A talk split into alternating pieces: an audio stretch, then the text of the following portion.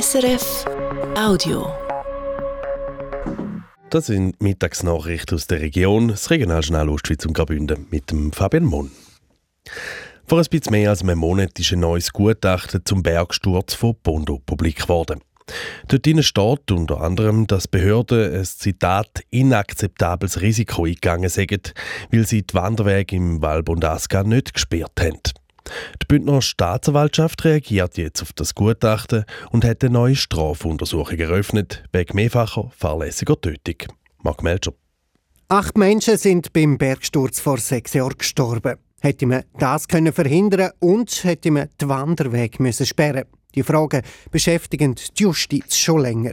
Und jetzt eben auch einmal mehr die Bündner Staatsanwaltschaft. Sie untersucht gegen fünf Personen. Zwei Mitarbeiter vom Bündner Amt für Wald und Natur gefahren, ein externer Geolog und zwei Vertreter der Gemeinde Bregalia. Darunter die ehemalige Gemeindepräsidentin und heutige FDP-Nationalrätin Anna Giacometti. Laut der Zeitschrift Beobachter will die Staatsanwaltschaft die fünf Leute im nächsten Schritt befragen. Dann entscheidet sie, ob es auch eine Anklage gibt oder ob man das Verfahren wieder einstellt. Für alle Beteiligten gilt die Unschuldsvermutung. Jeder vierte Franken im Kanton Graubünden wird im Tourismus verdient. Das zeigt eine neue Studie, die die Bündner Regierung heute vorgestellt hat. Gut 25 Prozent der Bündner Wertschöpfung macht also der Tourismus aus. Aber im Vergleich zu der letzten Studie, die man vor 15 Jahren gemacht hat, ist die Bedeutung des Tourismus ein bisschen zurückgegangen. Dort hat der Tourismus noch über 30 Prozent der Wertschöpfung ausgemacht.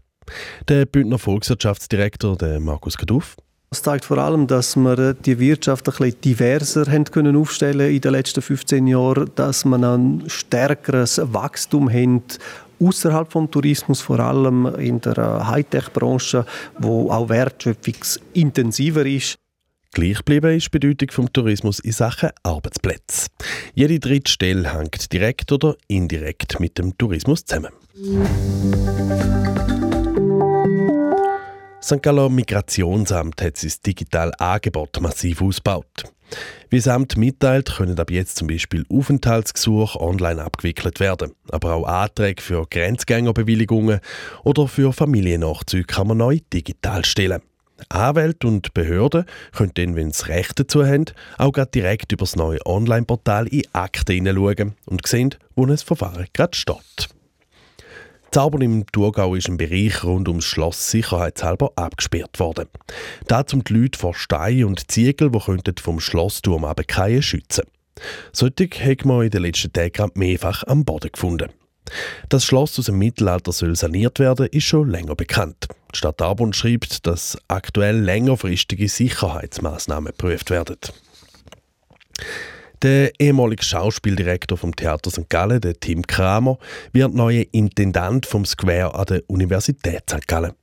Im Square, da ist der durchsichtige Neubau bei der Uni, werden regelmäßig Künstlerinnen, Forscher oder andere Persönlichkeiten eingeladen, die mit den Studierenden sollen in Austausch treten Als neuer Intendant ist der Tim Kramer ab dem August verantwortlich für das Programm. Sein Vorgänger, der Österreicher Philipp Nawal, ist letzten Herbst gegangen, auch wegen Kritik an seiner Personalführung. Der erste Monat vom Jahr 2024, er ist morgen auch schon wieder Geschichte.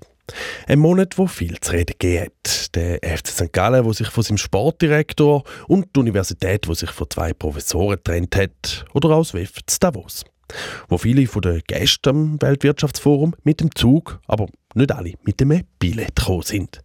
Aber der Zugbegleiter von der Rätischen Bahn hat das klasse genommen. Ich bin Dokulant. das muss man sein. Ich habe das Gefühl, ich sei hier für die Leute.